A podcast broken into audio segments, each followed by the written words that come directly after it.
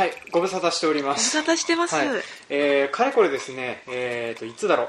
最後に配信をしているのがですねあの、まあ、ブログの更新自体は3月の何日かで、うんうんうん。あの YouTube の、えーはい。やつあ YouTube じゃないユーストリームのやつやりますよっていう風なのをやった後その後しばらく沈黙を続けてた我々なんですけども あの、まあ、我々の近況というか、まあ、さっくりとお話しすると、まあ、まずあの多分ペンダさんがあの赤ちゃん生まれましたよという風な話をして、はい。えー今現在あの生まれた子お子さんいらっしゃってはいるんですけれどもね。喋れないね。そまだこのタイタイミングよくは喋れないですね。くは喋れないね。まあ10ヶ月です。10。ヶ月です、はい。はい。でまあ、そんな状況になってたのとあと僕もあの娘が、えー、とうん。今年の6月に生まれまして。おめでとうございはい、ます。ありがとうございます。で娘が生まれてからですね、あのー、なんですかね育児と仕事しかしてないような状況になってます、はいでどまあ後で、えー、とぎっちゃん来て来た時に話そうかなと思ってはいるんですけどちょっとあのなんですかね僕のあのあそうだ。僕の労働時間を話すと、多分、あの僕の労働時間がまずいことになって会社に迷惑になる可能性があるのでまあ仮に僕ではない人の話として多分これから話すことにはなるとは思うんですけども。そこまで言っちゃ同じな気がしまあますけど。そうですけどね、まあ、それはたび後々話すとして、はい。まあ、とりあえず本当に育児と仕事しかする余裕がなくて、えーとまあ、それなのにあの、ね、あのいろんなあの団体やら何やら出てたりとかしてるもんですから あの本当に何もやる気力も何もなく、えーとあのなんだろうな車と同じで、うん。ガソリン入れて走り続けてたらバッテリーって溜まっていくじゃないですか。はいはい。まあ、ところが、うん。あの一度止まってしまうとバッテリーが上がっちゃって、もうあとはバッテリーチャージしないと何もできないんだけどバッテリーをチャージするものがないという風な状況が、えー。まあ、最近まで続いてまして、まあ、最近あのようやっとあのなんですかね子供が寝た後でうん。映画を見たりとか本をえー読んだりする。時間ができるようになってきたので、えー、と今回やっと再開するようなことになっていたと思います、はい。でまあ、そんな感じの状況になってますがもう今回話をする内容がですね、はい。えーとまあ、こういうふうに赤ちゃんが生まれてあの子供が生まれてそういった後で、まあ、僕らの仕事ってどんなふうになっていくのっていうふうな話を中心にやっていこうかと思います、はい。ね、あのもうペンダさんとかもとりあえず今は育休中というふうな形でそうですね。はい、来年の4月まででしたっけ？はいはい。まあそんな感じになっているので、まあ、基本的にはその育休明けた後、えー、とどんなふうに仕事が変わっていくかなっていうふうなのを、まあ、ちょっと想像込みでいろいろと話していきたいなと思います、はい。というわけで今回も参りましょう。せーの。バカ農業。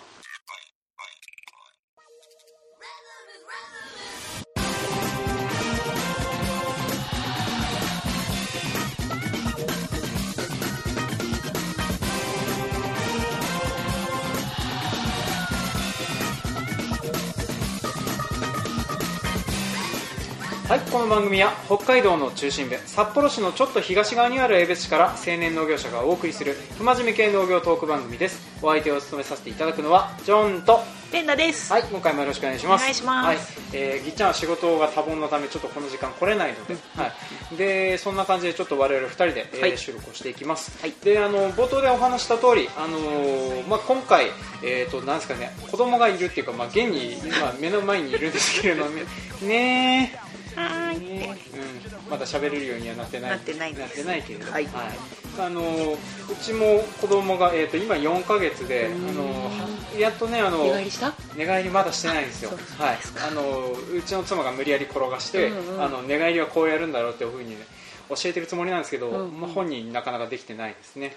でまあ延々と、うん。あの手鏡が、まあ、おもちゃであるんですけど、う。んずーっと鏡を見てますね、うん興味ああるのね自分興味あるんですね。自分と分かっているのか分かっているのか光を反射するものが興味あるのか、はいまあ、あの最近ようやっとその反応して多少のね反応を返してくれるか。ら、うんうん。そうそうそう。笑ってくれたりするとね、うんうん。ようやっと子育てしてる気にもなるんだけど あの、まあ、うちの子夜泣きが激しかったっていうのがあるんで、うん。まあ、それが結構大変だったりしてたんですよね、うん。であの今僕はあの家を建てましてそうだ。ねえーではいそうなんです。建てて、まあ、それのこともあって働かなきゃって思ってるせいか、うん。あの延々と長い時間働くことになってるんですけれども、うんまあ、それであの僕、えー、と寝室が今妻と娘とえー、とん？妻と娘がべ下の部屋で寝てて、僕一人だけ元の寝室で一人寝るような感じで撮ってるんですよね、うん。で、えー、と大体娘がそのなんですか、ね、授乳のタイミングが大体3時間おき、まあはい。はい人によったりはするかなと思うんですけど、まあそんな感じでそのタイミングが、まあ、夜中も起きるタイミングがあったりするので、うん。まあ、妻が気を利かして下の方で寝ててくれて、うん。でむ娘が起きたら授乳するっていう風な感じなんですけど、まあ、僕眠りが浅いもんですから大体娘が起きると一緒に起きるような聞こえるよね部聞こえますねね。はい。まあ、なのでそんな感じでその、うんうん今あのす季節してショートスリーパーってうんうん。ありますよね、あの僕一時期頑張ってなろうとしてなれなかったんですけれども 今結果的に何時間だろう？僕、えー、と夜の11時に寝て、起きるのが3時なんですよ、えー。ってなると1234時間。えーでその間に起きるわけでしょ？途中目覚めるんでしょ？でそのといやそこは熟睡なんですけど、うんまあ、大体4時ぐらいの娘がお起きたりするタイミングで起きてきて、今真っ暗なんですよね、うんうんまあ、そんなような状況で起きて、えー仕事をしたりっていうふうなのをやってたりするもんですから、うん。まあ、なかなかあれですね。であとはあの僕一応仕事が、えー、となるべく娘を一緒にお風呂入れたいっていうか、まあ、つうかあのむすうちその妻と僕と娘しか家にいないもんですから、うん。あの代わりに誰かお風呂入れてねっていうふうなことができないので、うん。はい、ルンバお願いってやってもルンバが壊れちゃうので、はい。まあ、そんな感じなので、あのなるべく時間通りに帰ってあげてお風呂一緒に入れてって、えーそんな感じで娘のことを寝かしつけとかそういうふうなことをやってたら、うん。えー家に帰ってご飯を食べて寝るぐらいの時間が大体10時ぐらいかな、うん。でそこからやっと多少余裕があるかなと見せかけてたんですけれども、うん。まあ、あの子供ち本当にあの1ヶ月2ヶ月の頃はその時でも頻繁に起きたりとかなってたりするのね。で、そうですよね。はい、本当に自分の時間ナッシングだなって思いながら生活をしてました、ね、うん。ハグしてんのハグハグしてきた。ね。ちょっと噛まれないと大変だもんね、うん、じゃあそうそうそう。で一応ねあのそうそう。お名前を多分出さない方がいいかなとも、うん思ってはいるので、はい。はい。とりあえずあのミニペンダということで、はい。ミニペンダくんだね、うん、男の子なので。はい、あポンポンタンでいいですか？あじゃあポンタくんはい。あのタイタイジネームというか。あーあ胎児ネームつけてたんですね。多分ポンタだったような気がしますね、じゃあポンタくんポンタくんちっちゃい頃はどんな感じでしたか？その1ヶ月とかその辺。夜泣きとか。いや記憶ないですねもうね。記憶ない。記憶なくて、うんうんまあ大変なのが当たり前だな。その時その生まれてすぐは大変だろうなと思ってたけど今もやっぱり大変だからうんうん楽にはなってきてるけどその夜泣きが、うんうん。そうだね。夜泣きが一番大変大変というか1時間おきに起きたり。うんうんうんうんその今より月齢が低い頃は、うんうん。夜おっぱいあげてもすぐ例えば10分ぐらいでうんうん。寝てくれたけど、今はあげてもあげても寝ない。寝ない。寝かせようとしたらギャンと泣くから、うんうんうん。うんちょっとたちが悪質化してるなっていう。ね本当はね聞こえてるから言っちゃいけないんだけどね。そうだね。はい。その他はいい子なんですけど、ね。起きてる時は。うん。まああのでもまあやっぱあの可愛いからねあのうん。まあ、そうね反応がそうそうそう良くなってくれるから。よくしてくれるし。最初寝たきりね本当寝たきりだよね。寝たきり介護状態。寝たきりのっていうか育児なんだけど。そうなんですよね。ななんだろうあのいやなんか例えとして出すのがあれなんですけど、うちあの祖母が、あの結構長い間寝たきりだったんですけど祖母のを見てる感覚になっちゃうことがあって、まああんまりあの僕そのずーっと病院で、えー、と介護をお願いしてたっていう風なのもあったので、うん。あんまりあの僕自身はそこまでタッチしてることはなかったんですけれども、うん。うんまあ、それでもあのなんとなくそんな気がしてて まあまあ血がある血がまあつながってますが似てはいるよなとか思いながらね、うんうんうん。いたりして。でそしてまああの赤ちゃんはもうそんな感じなのでもうあれですね本当に全部何から何までやらないといけないので、あのあれですね。あのトイレの世話と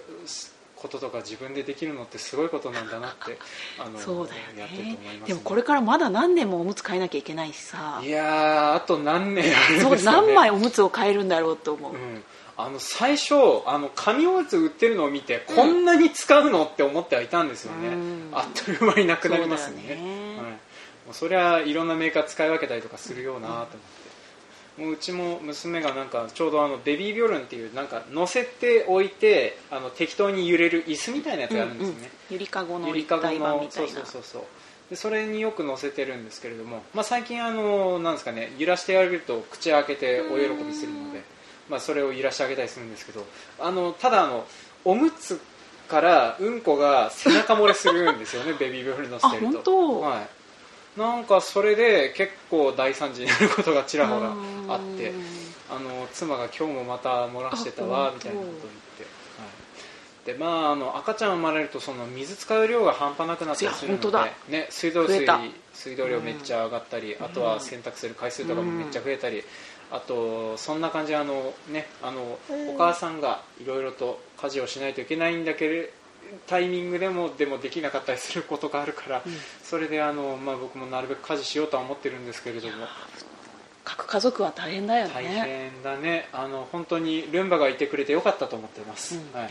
でねうん。私もルンバいただいたのがあって、うん。うんルンバ使ってたけどさらにハイハイしだすとうんうん本当にどこどこでも行くから 今はダイソンをうんうん。買っうんコーてドレスクリーナー。うんなんでかっていうとこうクッション、うん。パズルみたいなクッションの、えー。とああなんて言うんだろうシートを引いたりすとりあえるでしょ？ずなんかフローリングとか傷つけない、まあ、どお互いに傷つけないようにす1るセンチもないけど何ミリかの厚さがあって。でそれって隙間が結構空いて、うん。うんうんそこに落ちたゴミが結構あるんだよね、ああそれだとルンバちゃんはそこまではちょっと吸い取れないから、そういうところもダイソン君ならうんうん。やってくれるから心強いです、そんな感じでもうかいろんな家電とかとにかくあの、うん、他の力を借りて、うん。お金かけられて解決する問題はとにかく解決した方がいいよなって。ねねいや思いますね、うん。っていう風なのをえっ、となんかなんですかね。本当に多分僕イクメンって言えるほどやれてないんですけれどもでもまあやらないといけないよなって思いながら。奥さんすごいね。ね。私はほぼ日中は実家にいるから、うんうん実家に行けば私の祖母、うんうん。この子からしたらひいばあちゃんが結構面倒見てくれるから、うんうん。83とか年だけどだからちょっと農協行くとか、うんうんうん。出かけることもできるからいいけどね本当お母さんが自分の子供と二人きりだったら大変だと思う、大変ですよね、まあ、うん。うんっていう風なのがあってなるべくあの、まあ、僕月に1回ぐらいしか本当に休みがない状況かなんですよね。はい、っていう風な状況なので、まあ、そういう風な時は大体あのずーっと娘抱っこしてたりとか、うん。あと多分今あの整骨院今うん。あの産後矯正かなんかで通ってて、はいはいはいでそれがあの、まあ、ちょっと赤ちゃん見てくれてたりするのも好きなので、うんうんまあ、その辺で多少、うん。うん。であとはあの妻の奥さんあのお母さんが、うん。あのなんかたまに見に来てくれたりとかもするので、まあ、それでなんとかなってんのかなっていう。娘さん可愛いよね写真見たら。そうそう。奥さんにそうですね。よかったねというか奥さんにだよね。まあでもあのよく男の子って言われるんですよ、ね、本当。あれあの可愛い写真より集めてるっていう風なのがあるうん。んで、あのなんかジョンさんのそのこう濃い感じが出るかと思ったら。あのほらあの海外の子供可愛いじゃないですか、あの15歳ぐらいからどうしたって顔になってくる、うんうん多分そんな感じになると思うあこれから。これから。これからそんな感じになると思います。はい。あらちょっと飽きてきたかな？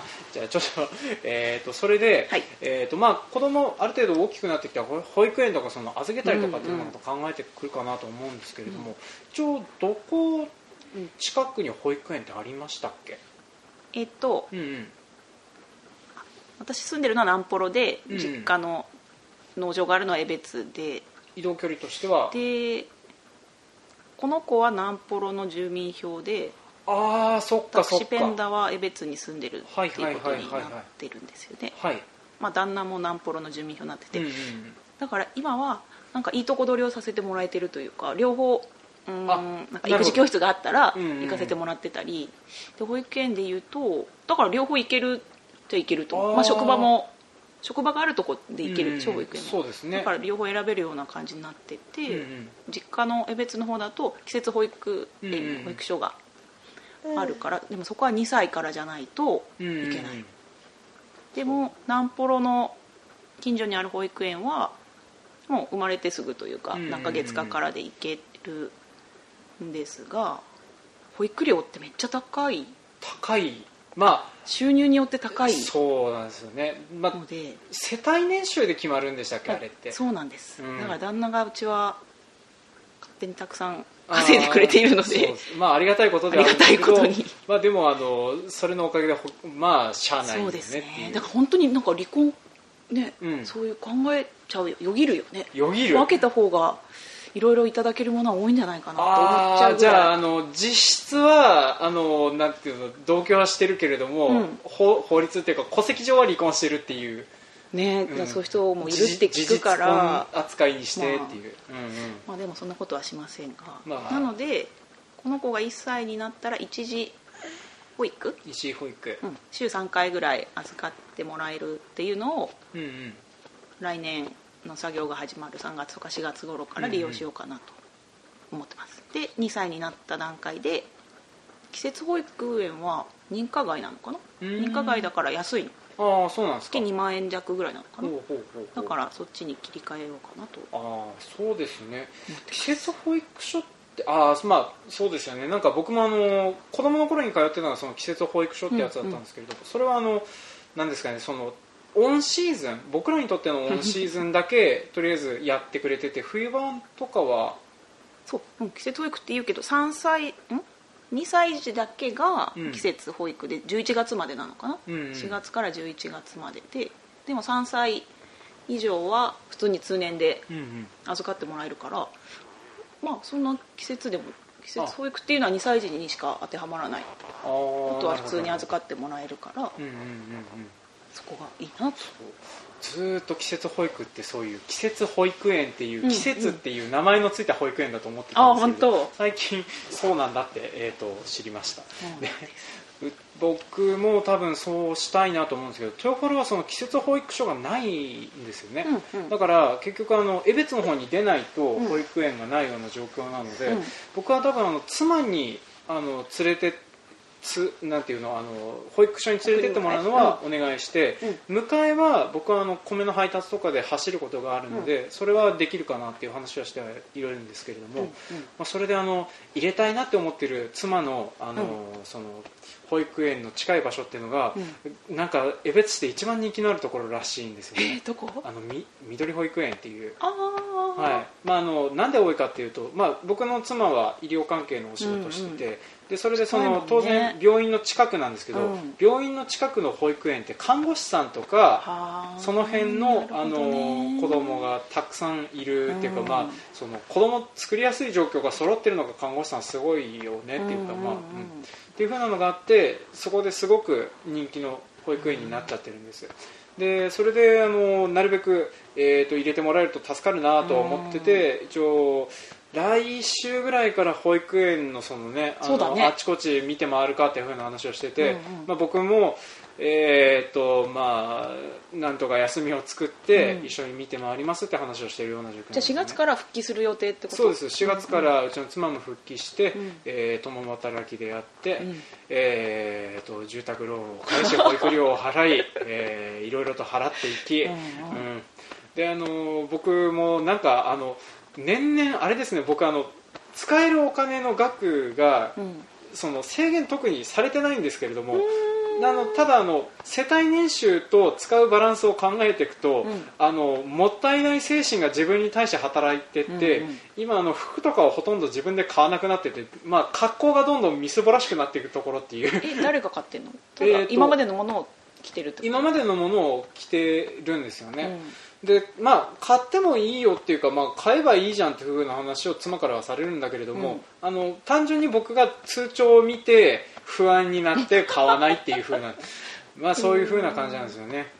でまあそれでそのお話の種になるかなと思ってちょっと調べてたんですけど、うん。北海道における女性農業者の現状っていうのが北海道の農政局で、うん。あの統計取ってたやつがちらっとあったんですけれども、なんか見てるとあのあれですね子供を預けられるようなお母さんは、まあ、当然いるんですけれども、うん。お母さんの労働時間ってすごく多いんだなっていう風なのが統計見てて。でまあ、あのなんで多いかっていうと基本的にその旦那さんと配偶者および家族が、えー、と家事をしないっていうのがあるらしくて。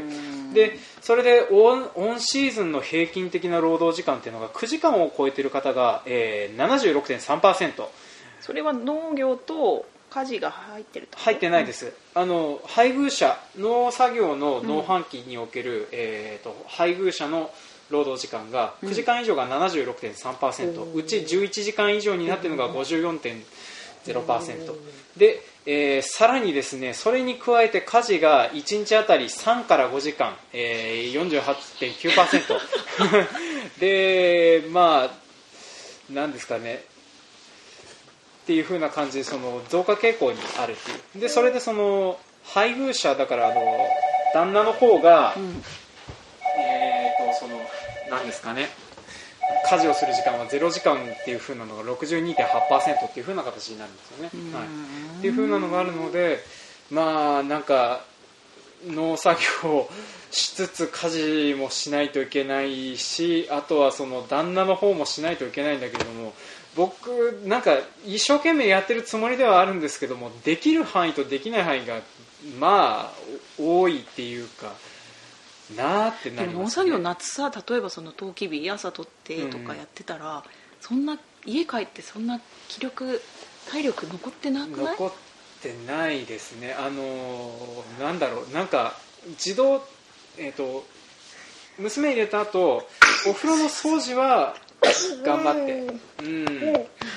お風呂の掃除は頑張ってするけれども、うんうん。あとなんだろうな。なんか妻が参ってる時は昼休み中に、うん。あの洗面台を掃除するトイレを掃除する、あ、そうか近いから帰れるんだもんね。そうなんですよね、台所を掃除するとかやってはいたんですけれども、でもあのーし稲刈りしつつトウキビを取りつつニンニクを植えつつっていうふうなことをやってた時期はまあ無理でしたね、うん、本当にあの申し訳ないけれども、あの本当に妻に任せっきりになるような状況になってきてたんで、まあ、これでそのなんとかあの家事もしてしないとなっては思うんだけれどもっていうふうな状況になっているような思いになってます。っていうふうなのがあってあのなんだろう家族に預けられるのが一番いいかなって思うんですけど、ペンダさんおばあちゃんにお願いするっていうふうな話になると思うんですけど、それでもやっぱお母さんってその農家のお母さんってそんなに時間ないんですよね。うん。うんでうちも母になるべくその例えばその育児たの見てもらいたいっていう風なのがあるんですけれども、ずーっと母も働いているような状況なのでとてもじゃないけどうちの家事だけやってて、まあ、うち実家はあの本当に母ばっかりやってるので他のやつらが家事をしてないんですけどあの、まあ、弟とか父とかやってもいいとは思うんですけれどね、うん。まあまあまあ、とりあえず僕よりは暇そうにしてるんでやれればいいのにとは思うんですけれども まあまあそんな感じでそのなかなかできてなかったりするものがあるんですけどね。で確かにあの一応あのこの統計調査の、えー、と統括として出てるのがあの、まあ、女性農業者が、えー、とその農業経営の参画があまり進んでなくて参加する意欲が低下しているというふうな部分があるというのなので、まあ、それを改善するためにも夫や家族の協力が求められるというふうな話なんだけれども夫や家族の協力をするためにしないといけないのが仕事の圧縮なんですよね。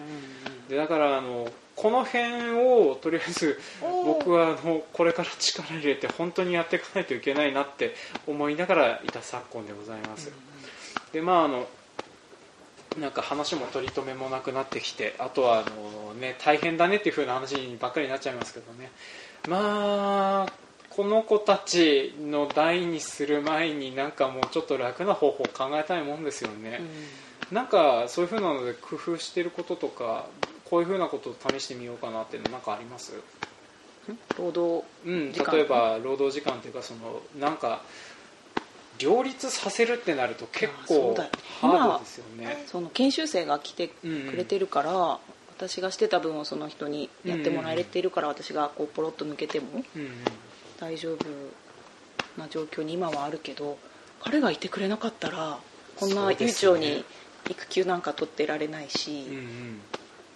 それこそあの、なんか、えー、と荒川博夢さんのお母さんみたいに妊娠中でもトラクター乗ったりとか、そうですよね。子供を抱っこひびでつなぎながらうん。トラクター乗ったりとかっていうね、あちょっと自分が外に出るときはこの状況で抱っことかおんぶしながらいや無理だろうなってうんうん考えるけどでもそうせざるを得ない状況だったらね子供背負ってブロッコリー飛んなきゃいけないでしょうね。だろうし、うん。そういう状況はあるだろう。なんか抱っこしながらトラクター運転できそうな気はするけどでもやっぱり安全上は良くないよそうなんですよね。なんかフルキャビンの乗り物だったら、まあ、まだなんとかなるかなって思うんですけれどね。まあ旦那に反対されると、う。ん。家族とあのあん切な音のうるさいところに入れておくのかっていう風な話ですからね、はい、っていう風なのがあるので、まあ、ちょっとこれからその辺は多分やりつつまた僕らの方も覚えてきたりするとは思うので、まあ、そういう風なのでいいノウハウとかが出てきたらお話しできるようになればいいかなと思います。というわけで、えー今回は農業と保育の話でいいのかな？はい。ででした。はい、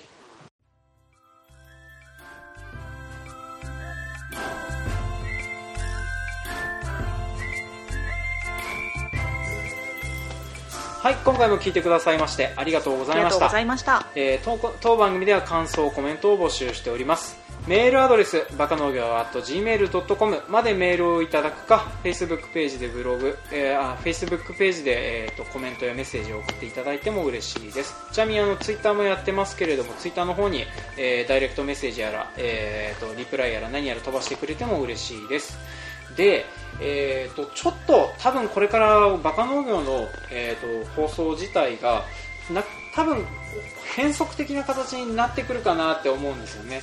なのでちょっとあのトークテーマの投稿は一時的にちょっとひあのお断りっていうのも変ですけれどもあのちょっと受けられなくなりましてで代わりにあのなんですかねととにかくバシバシコメントとかなんか感想とかあのあったらください。でとりあえずそれを読み上げるって形でそれについて、えー、といろいろ話をするという風な方向で、えー、とちょっとコメントとかを扱わせていただこうかなと思いますでまあその代わりと言っちゃなんですけどもあの僕が用意するテーマはだいぶ深掘りしたものをなるべく選んで持ってきたりするようにしたいなと思うので、はい。まあ、それはあの今後のお楽しみという風なことにしていただければなと思います、はい、でまああの久しぶりに撮ったけど喋れるもんだね。さすが。ジョンさん、ね。さすがです。ね。うん、そしてあのねごめんねあの相手もせず。ねポンタ君。ね。コンタクトうん、途中で「ふー」とか「うん」とか言っててくれたけどね、うん、うなずいてくれたかな、い。ね。うん。ね。うーん。ね。いやーご機嫌でいいね。うん。ねご機嫌でよかったね。ご機嫌でよかったね。はい。まあそんな感じでえーとりあえずまあ、子育てもしつつ農業もしつつあといろんなことを抱えつつえーとまあなんですかね僕農業ってもうちょっとスローライフっていう風に聞いてたんですけどね。あのーなんか約束が違うって思い続けて7年ぐらいいるんですけれどもこれからもずっと約束が違うって思いながら働くのかなっていう気もしてます。もっと忙しくなるだろうね、2人目とかこう増えていくと。だからね世の中もっと子供多い人もうん、どうしてるんだろうあの知り合いで子供4人とかいるご家庭とかねあのいるんですけどどうしてるんだろう？ってだからそんな1人なんか全然ってきっとそういう人たちからしたら思うんだろう。なんか2人目とか3人目とかが忙しくてはいつ喋ったのかとかいつ喋ったのか分かんないとかって話はよく聞きますからねまあそんな感じでうちも子供もう1人ぐらい欲しいなとは思うんですけどあと経済的な理由で3人目が多分持てないなっていう風なのが今のところあの計算上で。計算上。なんで次生まれてくるのが双子だったらバーストします、はいとりあえず誰か1人は大学進学を諦めてもらうっていう風な、まあ、それか特待生取れになれよっていう話になっちゃうかなと思うので、はいまあ、そんな感じで、えーとまあ、子育てもしつつなんとかしつつ、えー頑張っていきたいと思っております、はい、というわけで、えー、と今回も長々と聞いてくださいましてありがとうございました。ありがとうございました、はい、では次回もお楽しみに。楽しみに。はい。バイバイ